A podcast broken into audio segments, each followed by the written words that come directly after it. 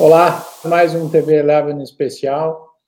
Hoje, com muito prazer, tenho ao meu lado Tomás Sarkis e a gente recebe a economista Zena Latif, certamente uma, um dos nomes mais respeitados, uma das economistas mais respeitadas é, do mercado nacional. Zena, agradeço muito teu tempo e a disposição de estar aqui com a gente. Eu agradeço as palavras generosas, agradeço o convite. Bom, acho que tem muita coisa a gente endereçar, Zé, né? Eu vou, eu vou começar falando um pouquinho de mundo. É, eu vivi bastante tempo acompanhando o que aconteceu pós 2008 nos Estados Unidos.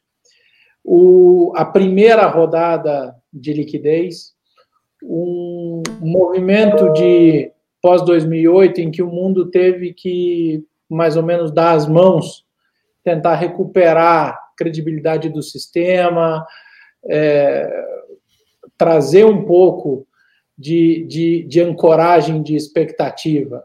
Hoje a gente fala muito disso, atribuindo aos bancos centrais essa responsabilidade, e acho que muito dessa mesma responsabilidade deriva do que veio pós-2008.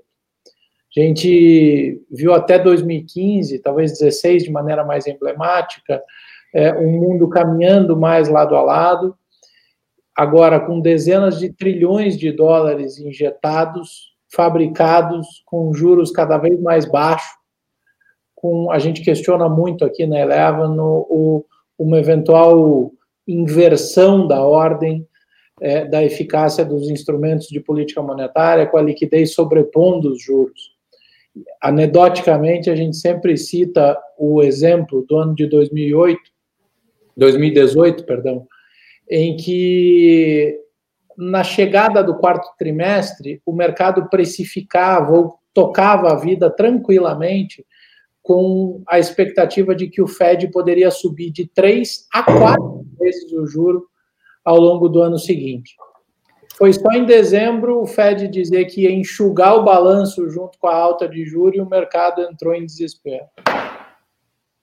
O que que acho que eu vou pedir para você abrir falando um pouquinho sobre essa grande mudança, essa quebra profunda do paradigma é, com esse excesso de liquidez nas economias do mundo, como que isso impactou os grandes protagonistas é, da economia mundial, o que é essa maluquice do juro negativo e essa quantidade de dinheiro que persegue o tempo inteiro o caminho aí de juro cada vez mais baixo, zero lower bound e o mundo inteiro discutindo é, uma realidade que, se a gente voltar talvez 12 anos no tempo, seria absolutamente impensável. Mais uma vez, boa tarde.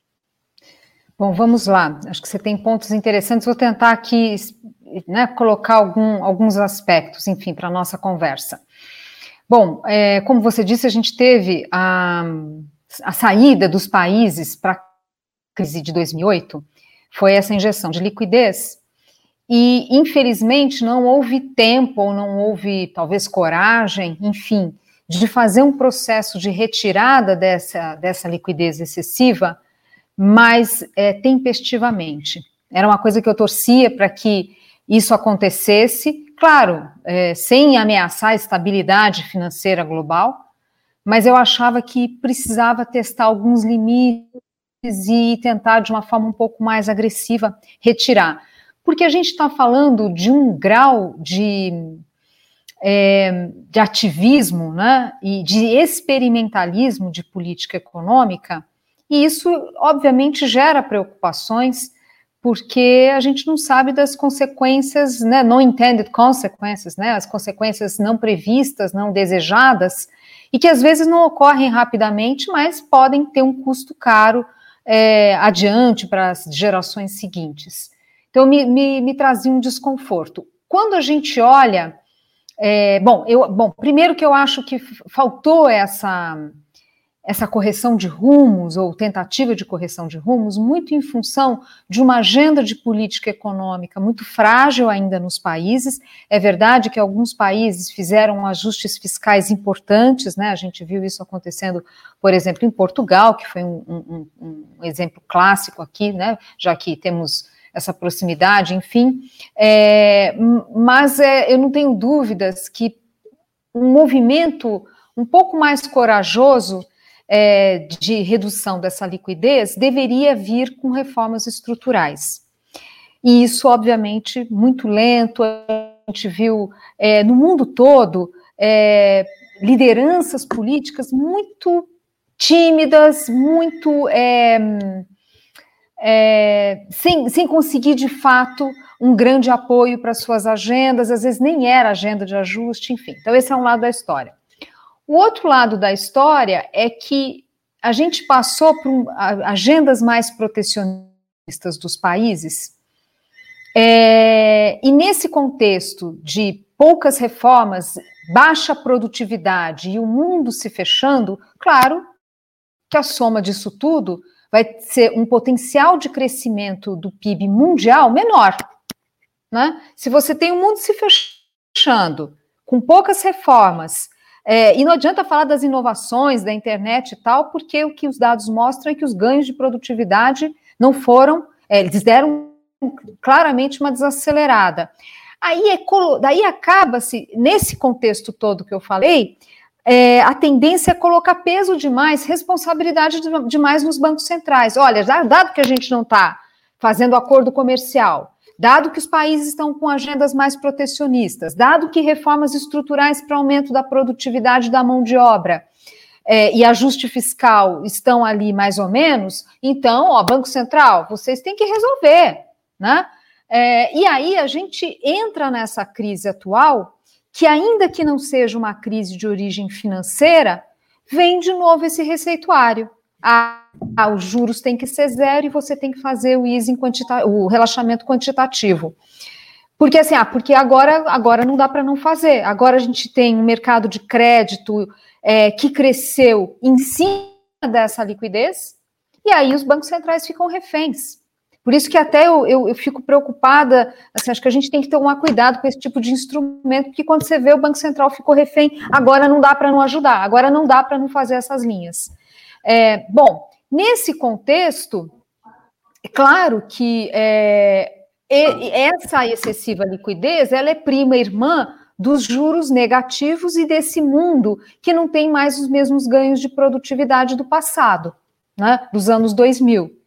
É, por quê? Porque você não tem uma história de emergentes que é nenhuma maravilha, está desacelerando, não tem o mesmo apetite para risco, comércio mundial antes do coronavírus já estava encolhendo, é guerra comercial daqui, é dali, é política é, protecionista, tudo isso gera uma postura que não foi exatamente de uma grande aversão a risco dos investidores, mas certamente os investidores muito seletivos né? Quando a gente olhava ali o comportamento dos fluxos mundiais, o apetite para emergentes não estava bom. Para bolsas, a nossa a história da nossa bolsa, vocês sabem, né? É outra, mas de qualquer forma, as bolsas de emergentes não estavam atraindo capitais estrangeiros.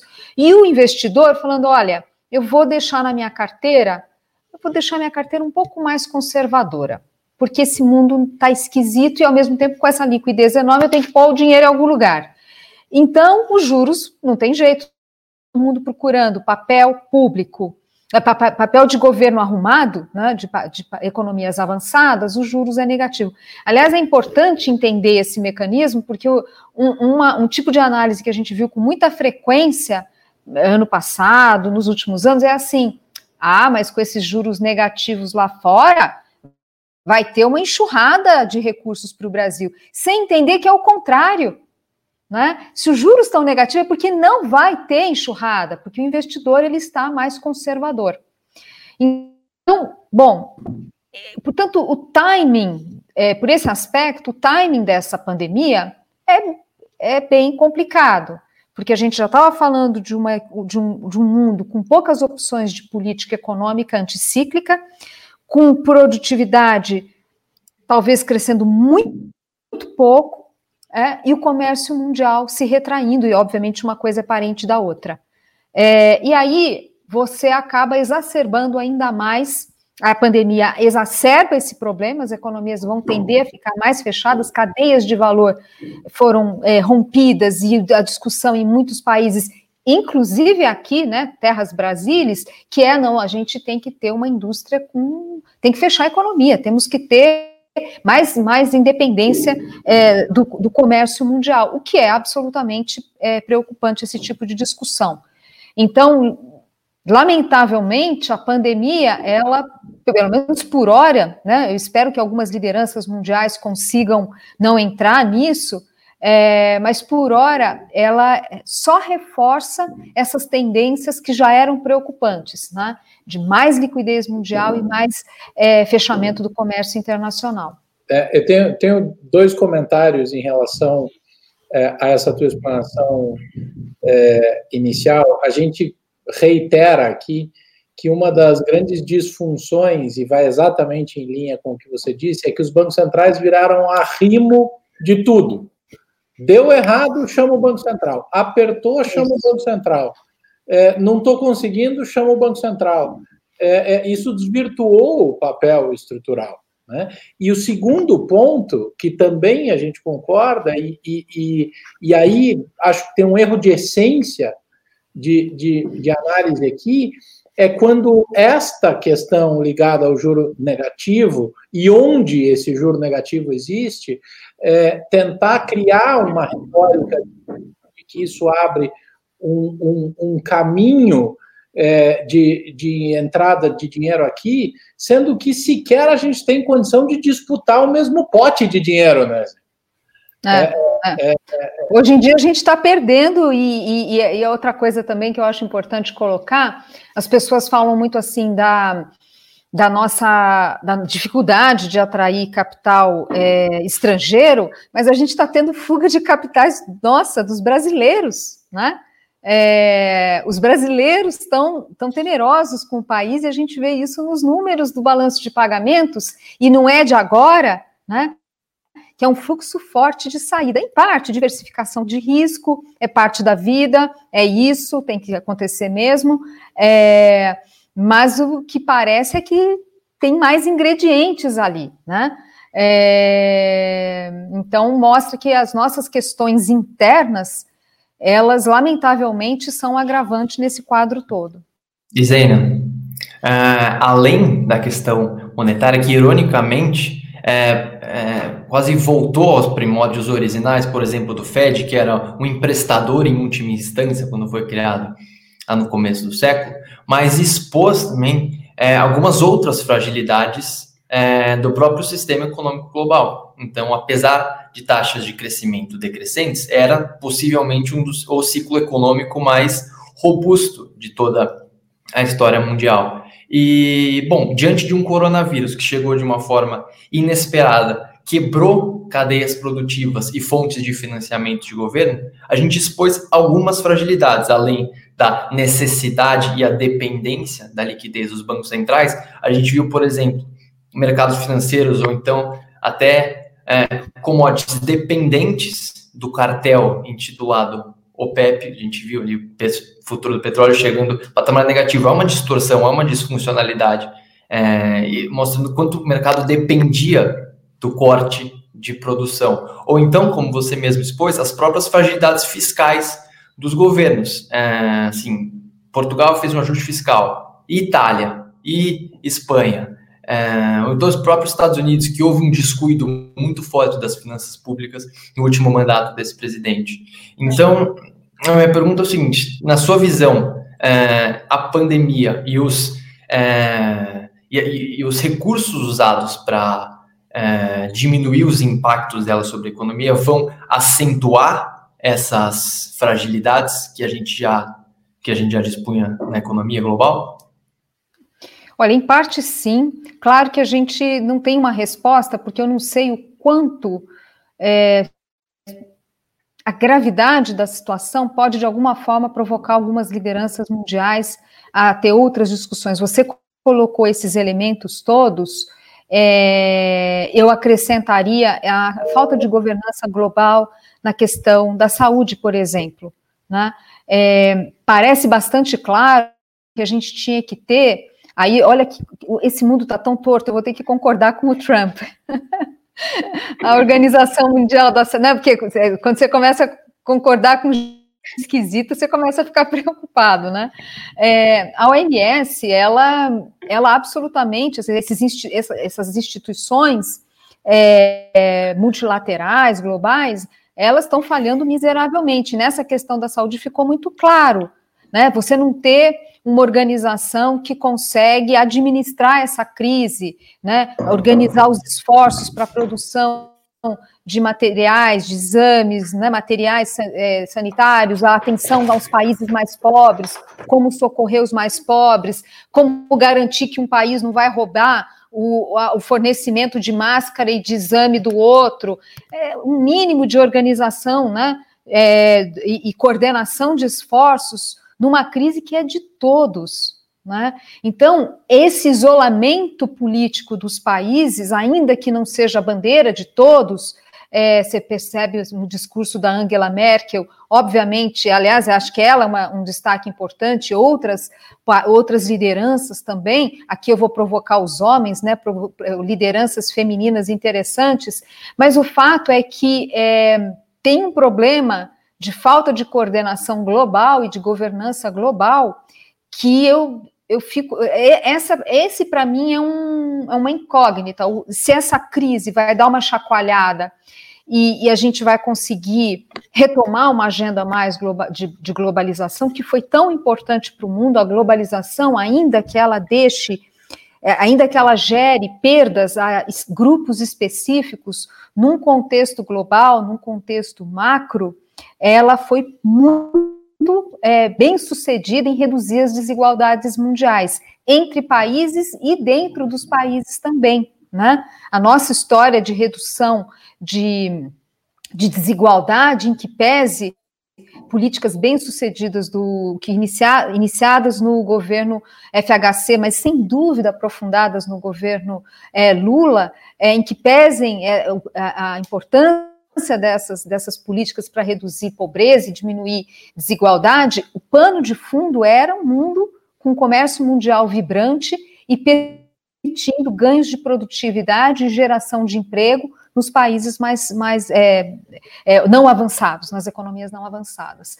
Agora, eu, eu é, essa para mim é uma grande questão. A, a gente vai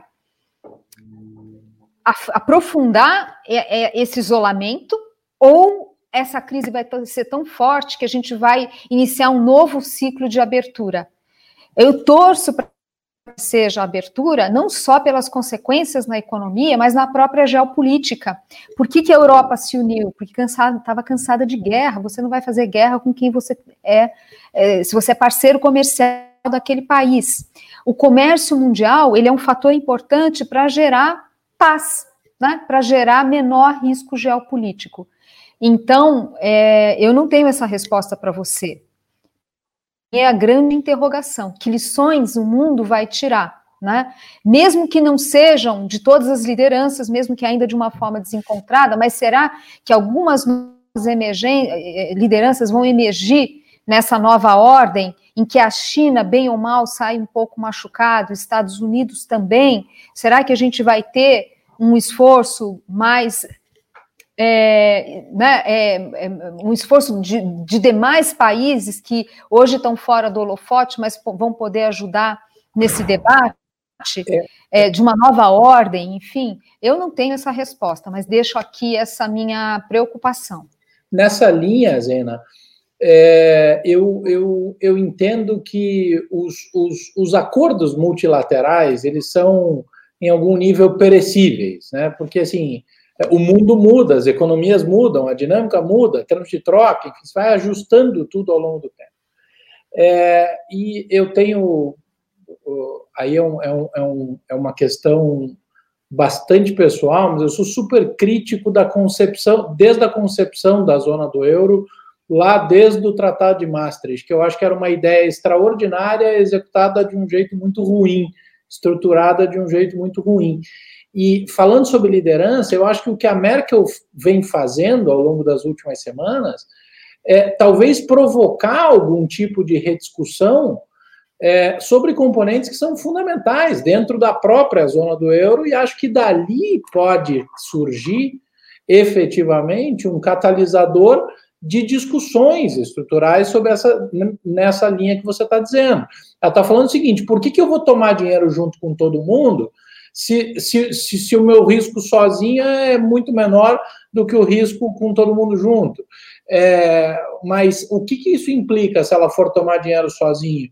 É, ela vai fragilizar um outro membro da zona do euro. O Brexit só foi possível por causa da soberania monetária, que você não tinha, né, você tinha é, é, ainda uma, uma, um, uma porta de saída é, para o Reino Unido. Então, acho que ali é, talvez seja o um grande ponto. Eu concordo contigo que é, que, que é uma janela fundamental para essa discussão, é, mas acho que o, o, o a derivada da crise na Europa pode ser o grande, a grande, o grande caminho de resposta para ver se a gente globalmente vai rediscutir essa proposta é, ou, se, ou se efetivamente a gente vai se fechar no movimento que segue aí desde 2015 para cá. É, 15, principalmente, eu me lembro, eu trato como uma data emblemática o, aquele atentado terrorista ao Bataclan e tudo que sucedeu é, em 2015 ainda, eu fazia parte de uma organização é, em Chicago e eu escrevi um, um, um, artigo na semana do Bataclan que, que, que questionava se veríamos um mundo com três líderes como Donald Trump, é, Vladimir Putin e Marine Le Pen. É, e os meus amigos lá morreram de rir, em primeiro lugar, porque o Trump ainda era uma piada em 2015, é, e, e, e, assim, meu Deus, o que, que, pode acontecer se a gente vê de fato é, uma convergência nessa direção? Então, acho que sim, é, é, é um, é um componente é, fundamental dessa transformação, entender como que as sociedades sairão disso. Acho que mesmo os grandes protecionistas, o discurso do Trump do lado, é, né, o, o, Make America Great Again, o, o Made in the USA, tudo que se discute lá, é, no limite, se a gente lembrar, a primeira canetada do Trump foi a retirada dos Estados Unidos do TPP, do, do Tratado de Cooperação do Transpacífico, que abriu espaço para a China, inclusive num lugar em que ele não tinha. É, aí depois ele foi ver o que ele mesmo tinha feito e aí é, é, é se, se rediscutiu essa dinâmica. Mas o, o pensando em, em no papel dos emergentes, né, e não das lideranças a emergir, mas, uma, mas dos emergentes, é, em um momento em que a economia global acabou, talvez por força da circunstância da pandemia, sofrendo um, um, uma ruptura cíclica e, e um alinhamento cíclico, ou seja, todo mundo tomou uma porrada e foi para trás. Aí vai todo mundo parar e talvez todo mundo começar a tentar andar na mesma direção. Isso pode ser favorável, a gente pode ver, uma vez que a gente tenha é, respeitado essa realidade que você expôs, e eu concordo, de que há um produto potencial, há um crescimento potencial global menor, mas é, a gente pode viver um ciclo de crescimento mais alinhado que, que, que alivie um pouco a pressão sobre os emergentes, ou seja, não colocando alguns emergentes, aí o Brasil, evidentemente, como protagonista, na posição contracíclica e eventualmente até fragilizado do lado de commodities e afins, você acha que pode ser uma, é, uma derivada dessa pandemia, um alinhamento cíclico global aí por um tempo? Olha, o, os ciclos eles não são tão diferentes assim, né? De grosso modo, mas eu concordo que de tempos em tempos dá uma desalinhada, enfim. É, eu, eu acho que a recuperação dos emergentes vai ser mais lenta, né? É, não só porque entramos atrasados, né, com defasagem, aliás, na pandemia, é, mas pelo contexto global e, e, a, e a, realidade de, das, das, economias emergentes.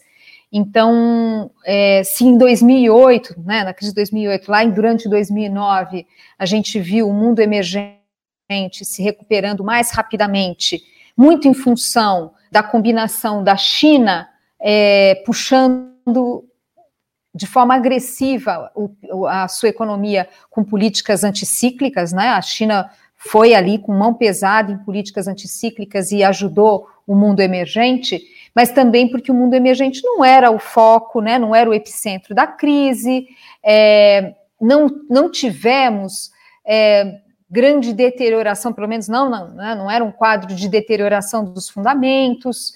É, e aí a gente viu o mundo emergente sair na frente da crise de 2008 e o mundo avançado mais lentamente. Então, no mundo emergente foi uma recuperação em V. Eu acho que agora é o contrário. Eu acho que agora a tendência do mundo avançado é ter um ciclo de recuperação mais rápido e é, é mais rápido e, e ocorrendo é, antes, né? O timing, eu acho que vai ser dos emergentes vai ser um pouco mais defasado.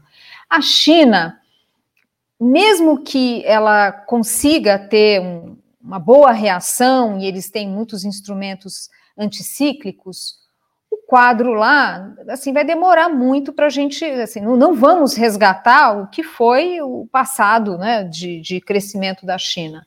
Então, o mundo emergente sente preços de commodities, a versão, né, o apetite dos investidores a para essa classe, é, para classes de investimento ligadas a emergentes, é, e internamente os emergentes vão sair com fundamentos muito mais frágeis, pela questão fiscal, pela questão da saúde barra sanitária. Você vê, o Brasil está com um problema, né, nós e outros, é, para fazer testes, né? A gente está com um problema de subnotificação. A gente vai, é, tal, muito possível que a gente inicie a, o relaxamento, o isolamento, às cegas, sem saber exatamente o que está acontecendo. É, sem ter certeza que a tal curva de novos infectados ela acomodou.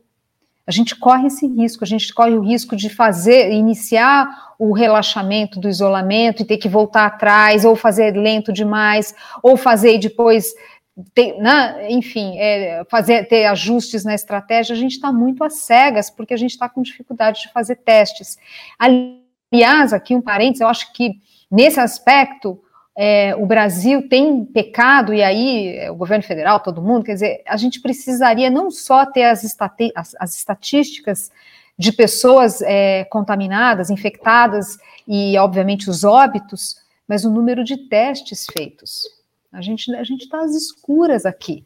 Então tudo isso atrapalha a recuperação. Primeiro, gera essa dúvida do, do, do que vai ser é, o fim do isolamento, se quando for vai ser para valer e de que jeito, se vai ter ida e volta, vai, né, zigue-zague em decisões, é, se vai ser para o país todo, como é que é, como é que não é, esforços que estão descoordenados, e isso, obviamente, se, somando à própria fragilidade estrutural que vai estar ainda mais acentuada. Então, lamentavelmente, eu acho que a gente vai ter um período é, de descasamento de ciclos no sentido de estarmos mais atrasados que os países avançados.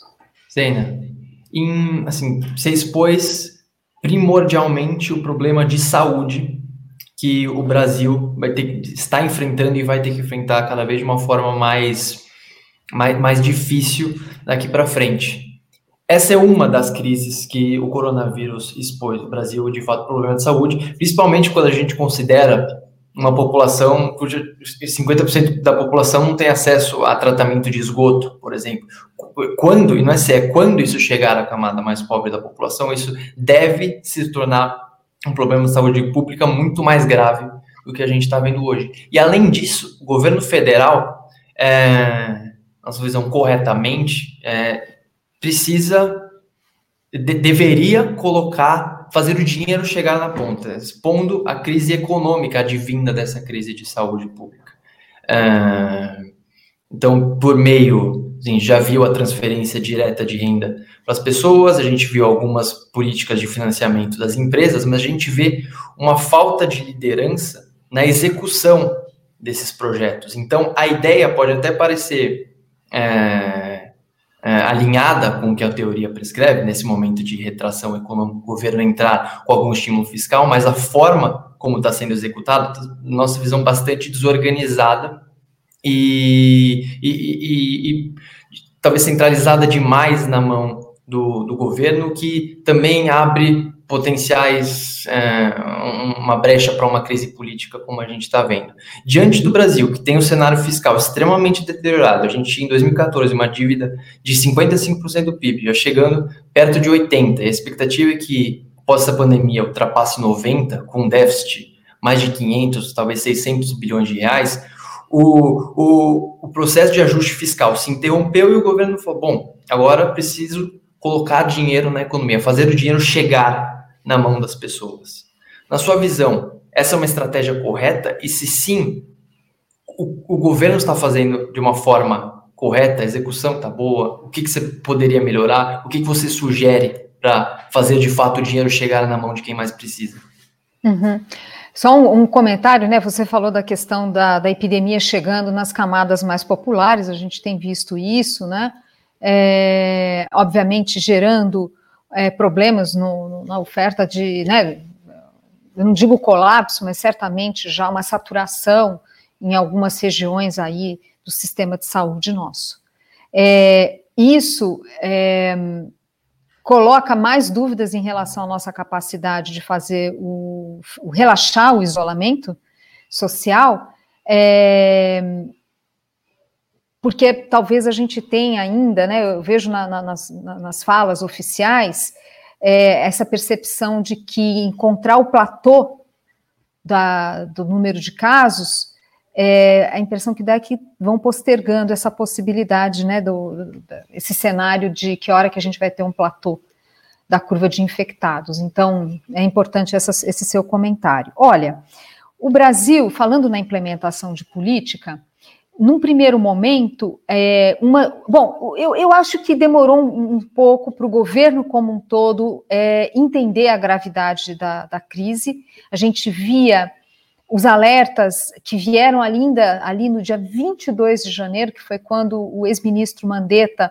colocou o país no nível 1 né, de risco, na, naquela escala de 1 a 3, e incrível como aquilo não, não, não gerou é, reações do governo de estabelecer protocolos em aeroportos, é, de começar a preparar o país. O próprio time econômico, as primeiras manifestações, a impressão que dava é que realmente faltava esse diálogo dentro do governo, né? E esse é um papel do governo, não tem como, né? A gente não tem como é, saber, né? a não ser que seja uma pessoa da área de saúde, não, tem, não tinha como saber o que estava acontecendo. Mas enfim, então isso obviamente traz um, uma dificuldade de reação que fica tudo né, tendo que apagar incêndio.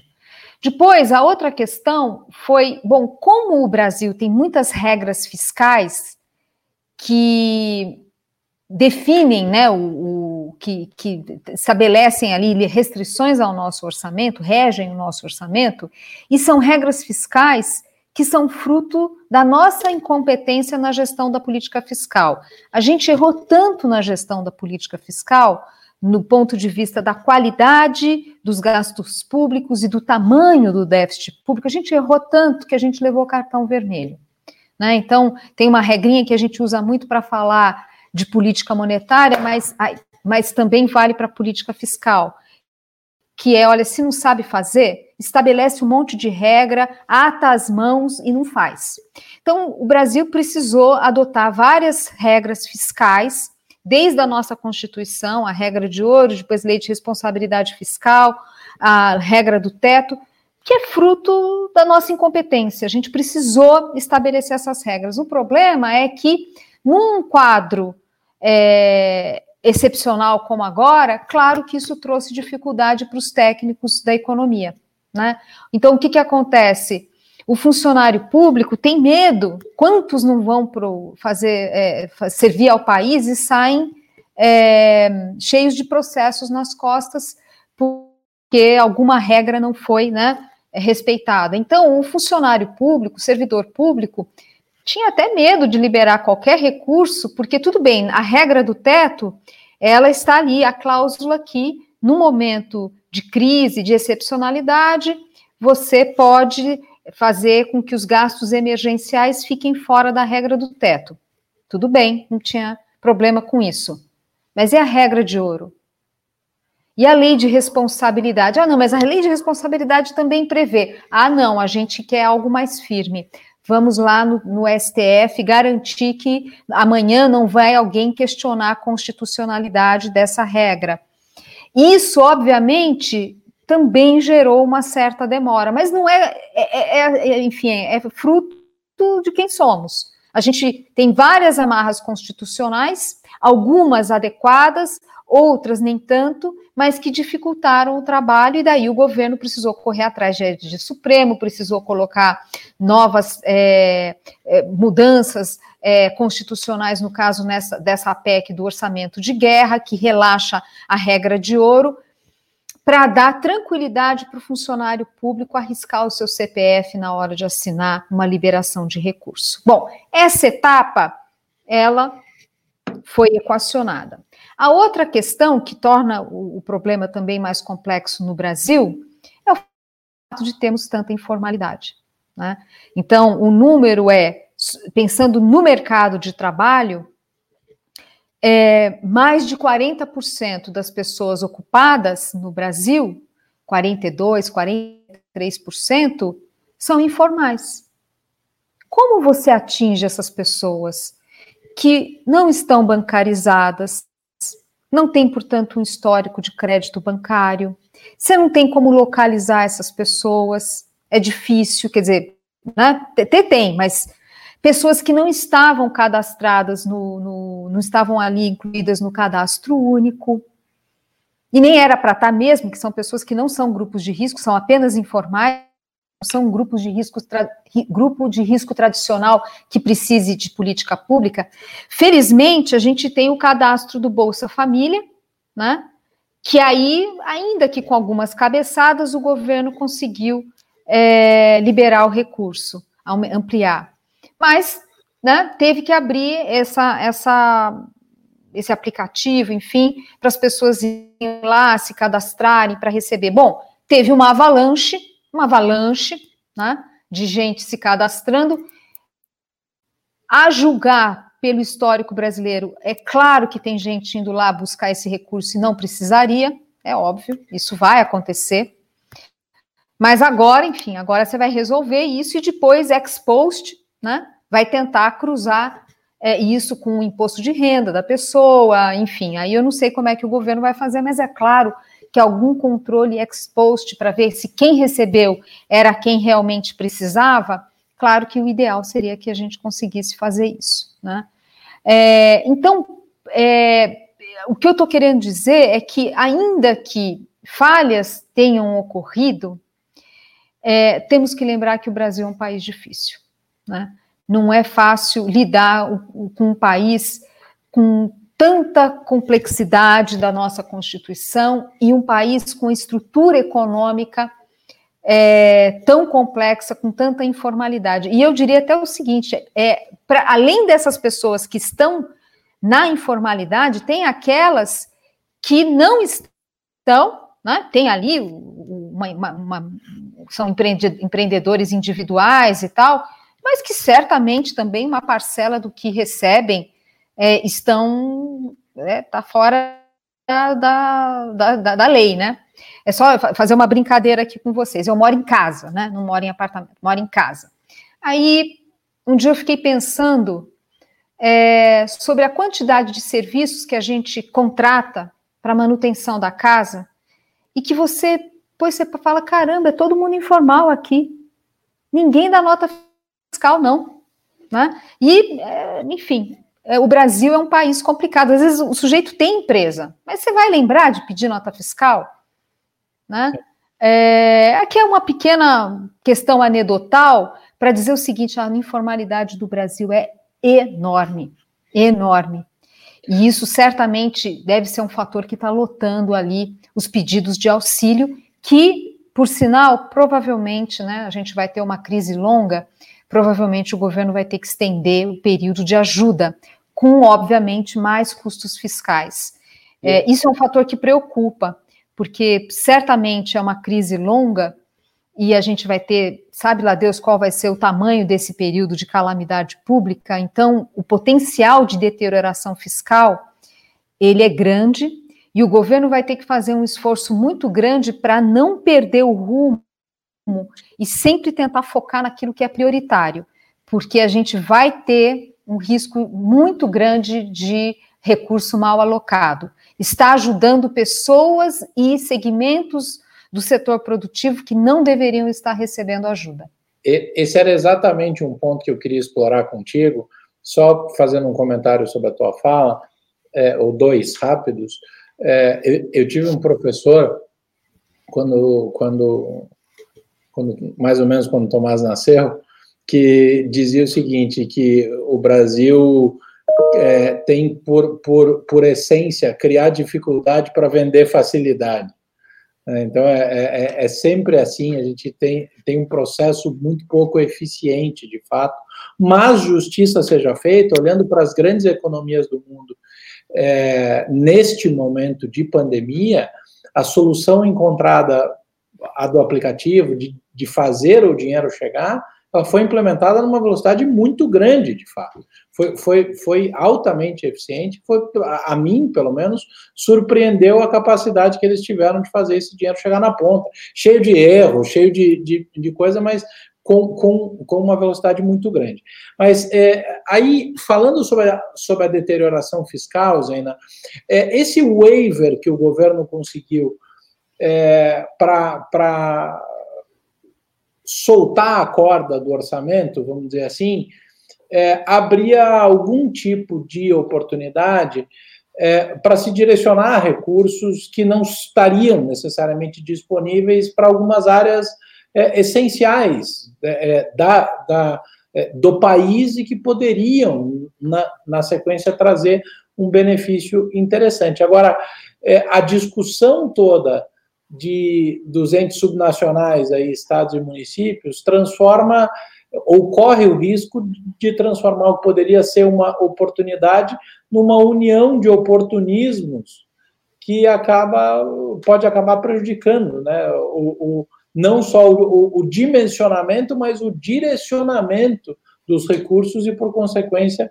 o estrago ser pior do lado dos estados e municípios, a, a, a, acho que de maneira mais marcante, todas as ressalvas em relação às contrapartidas necessárias ou simplesmente a, a, opção por atribuir ao, ao Tesouro Nacional a responsabilidade de bancar essa conta sozinho, né?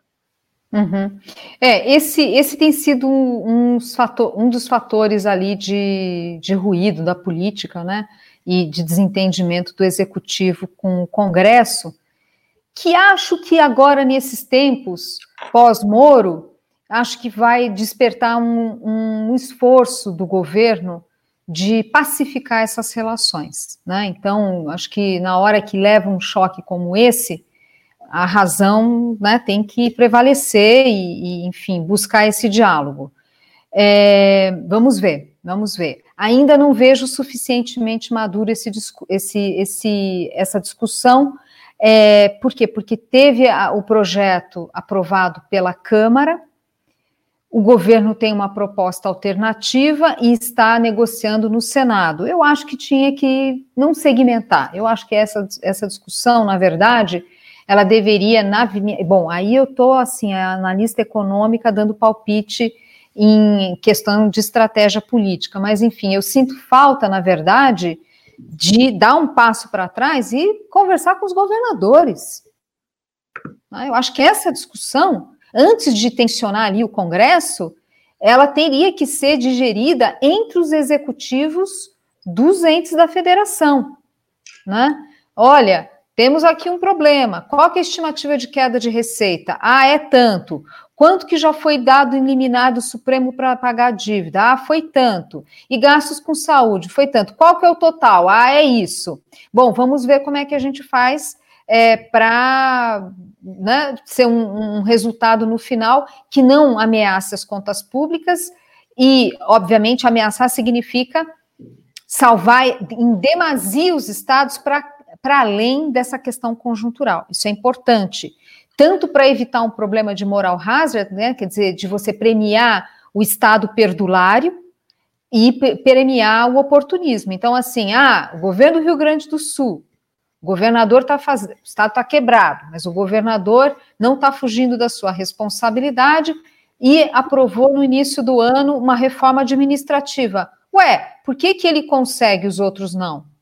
Né? Então, assim, não pode não ter contrapartida, não pode é, simplesmente dar um tratamento que acabe por fim, ao final, premiando quem não faz esforço algum. A gente está vendo estados que estão dando, é, tentaram dar, e aí né, alguns voltaram atrás, enfim, aumento do funcionalismo.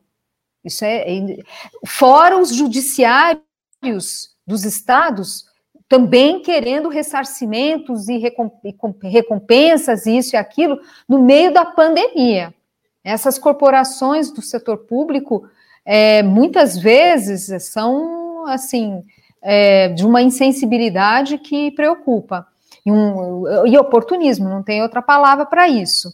Agora, essa discussão, eu acho que ela precisa ser antes do Congresso, esse assunto já tinha que estar um pouco mais digerido e colocando na mesa o judiciário dos estados.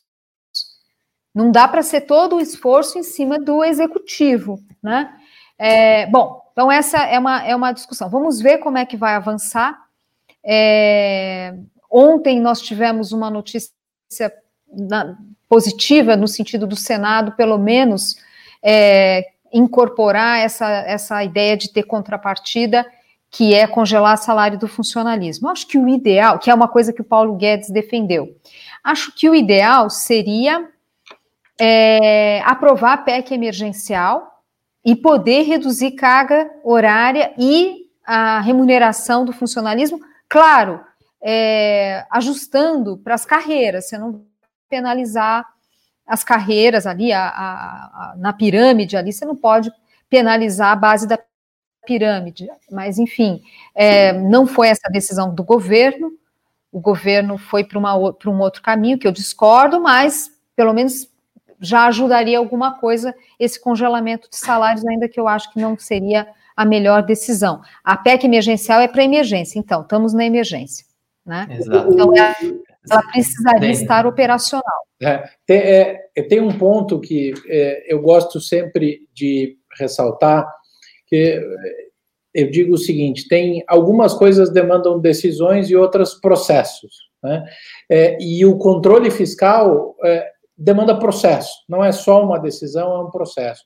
E você citou o Eduardo Leite e a, a é, e a reforma administrativa, porque o Rio Grande do Sul estava quebrado, é, quando o secretário da Fazenda do Rio Grande do Sul era, foi o Aode Cunha, ele entregou pela primeira vez na história o Rio Grande do Sul superavitário. É, isso tem uma década. É, e o Estado estava quebrado de novo, ou seja, é, é, é não adianta cumprir, existe um trabalho de, de corrigir o, o, a rota e, e de manter a rota depois, né? E de, porque o fiscal é muito fácil de desequilibrar. E isso é uma coisa que nos chama muito a atenção, como aí, já trazendo para a nossa vida, para o né, nosso meio profissional, como o mercado, é, do lado da análise dos ativos e de seguir na linha de, de pedir uma espécie de zero lower bound to piniquim aí para o nosso Banco Central, é, acaba sendo leniente com isso. Dizer o seguinte: é, é, a, a, gente precisa, de fato, ter uma sequência é, de cuidado com é, o fiscal, porque senão a gente vai ver um descarrilamento muito difícil. O custo de trazer de volta é infinitamente maior, é exponencialmente maior do que o custo de manter no trilho, né? Uhum. Esse ponto que você falou é essencial e acho que reforça essa ideia é, desse cuidado que precisa ter para não premiar estados lenientes. Porque se você faz isso, é isso, gera moral hazard, então um governador arruma a, a, minimamente as contas por uma questão até de sobrevivência, o segundo já pega a casa um pouco mais arrumada e já começa a, a ter uma gestão é, preocupante. A gente vê, de certa forma, isso no Espírito Santo.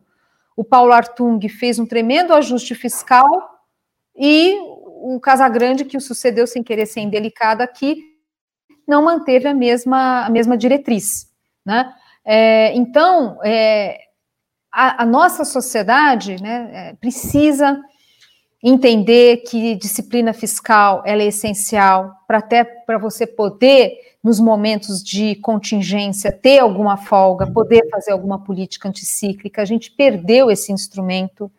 É, isso precisa ser um valor da sociedade, mas que precisa ser é, alimentado, precisa ser liderado esse esforço pelo governo federal. Quer dizer, e, e, essa atenção é essencial. E aqui eu juntaria o seguinte: essa, esse pouco apreço, que já melhorou, já melhorou, mas ainda é insuficiente o apreço à disciplina fiscal, ele acaba reverberando no Congresso. Então, uma das, uma das é, é, focos de atenção que a gente vai ter que ver, o governo federal atento, são pautas bomba que algumas podendo aí ser aprovadas, algumas acabam escapando, é, recentemente a gente viu uma que a Câmara conseguiu segurar, né, o, o Senado tinha aprovado, é, é, entre outras, né, uma medida que era o auxílio-emprego, que teria um custo fiscal de 100 bilhões. Imagina. Aí a Câmara conseguiu segurar. Mas e se não tivesse conseguido? Né? E se é, tivesse, imagina que um monte de, né, a gente está falando de centenas de medidas que são, estão sendo ali editadas, propostas no, no Congresso, são centenas, é muita coisa, muita coisa agora por causa da, da pandemia, escapa um negócio desse. Né? O governo não estava atento, né? as pessoas acusam muito a, a, a Câmara, enfim, mas a Câmara segurou uma pauta bomba muito importante. Então, é, realmente, se fôssemos uma sociedade que desse maior valor à disciplina fiscal, talvez esses riscos de pauta-bomba seriam menores.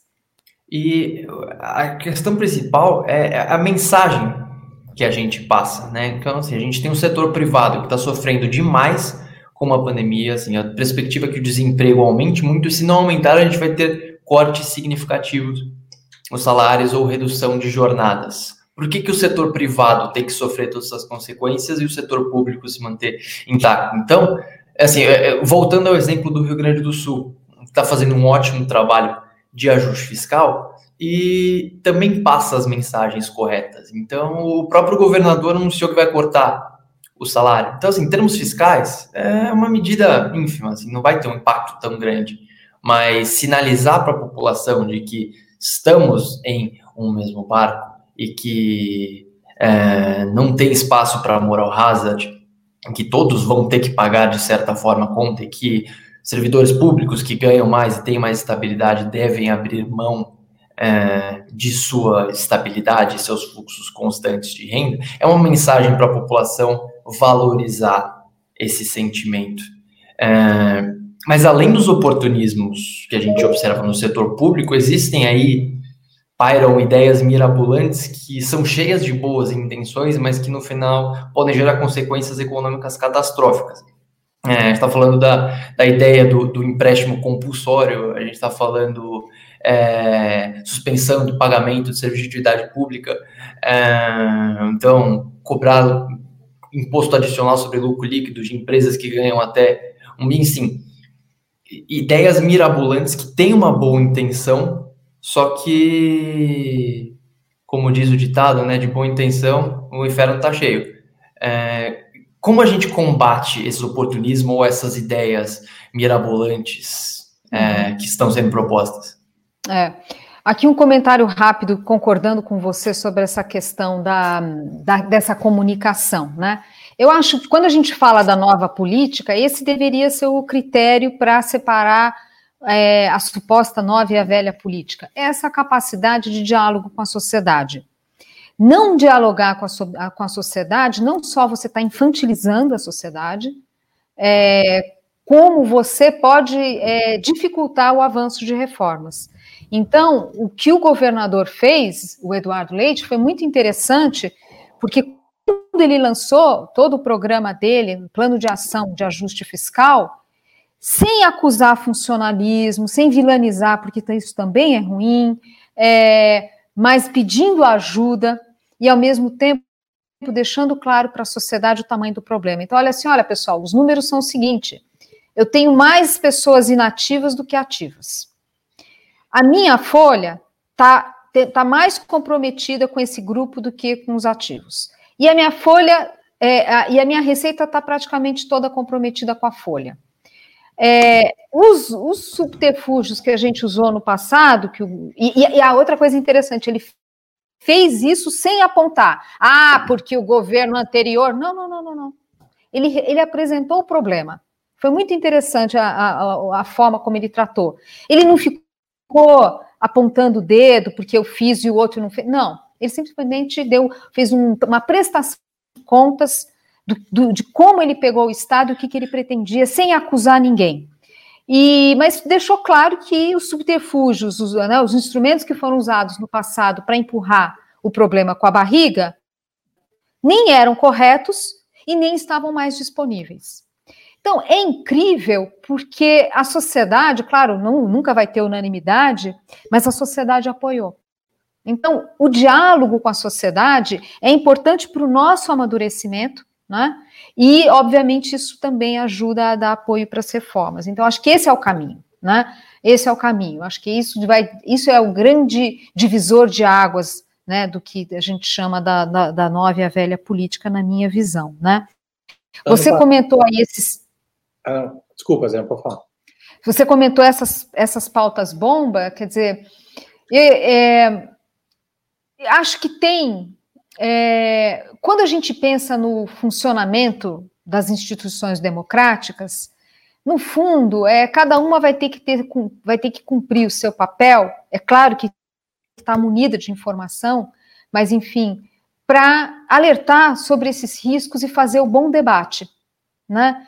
É, muitas vezes aquele deputado, você falou das medidas ali de, de, de depósito compulsório, tem essas outras tantas para suspender pagamento de conta de consumo, são inúmeras, é inacreditável. São inúmeras. Você termina o dia, você não, não, né, não conseguiu ali mapear todas. É, a gente precisa. É, a imprensa funcionando direito, a gente precisa do mundo acadêmico funcionando direito, dos formadores de opinião. Quer dizer, você tem que ter capacidade de ter acesso a essas informações e capacidade de análise, porque a classe política sozinha não dá conta. O, Ela o, não dá conta. Passado... Então, o, funcionamento das instituições democráticas, elas reforçam é, essa capacidade de resposta da classe política. Não dá para a gente querer da classe política mais do que ela pode entregar. É, concordo em gênero, número e grau. Ano passado, logo após a aprovação da reforma da Previdência, um parlamentar de, de bastante relevância, que só não vem ao caso o nome para não viesar a análise de quem escutar, é, deu uma entrevista dizendo o seguinte: a sociedade não pode diminuir a pressão sobre nós, parlamentares, disse ele, é, em relação à continuidade das reformas.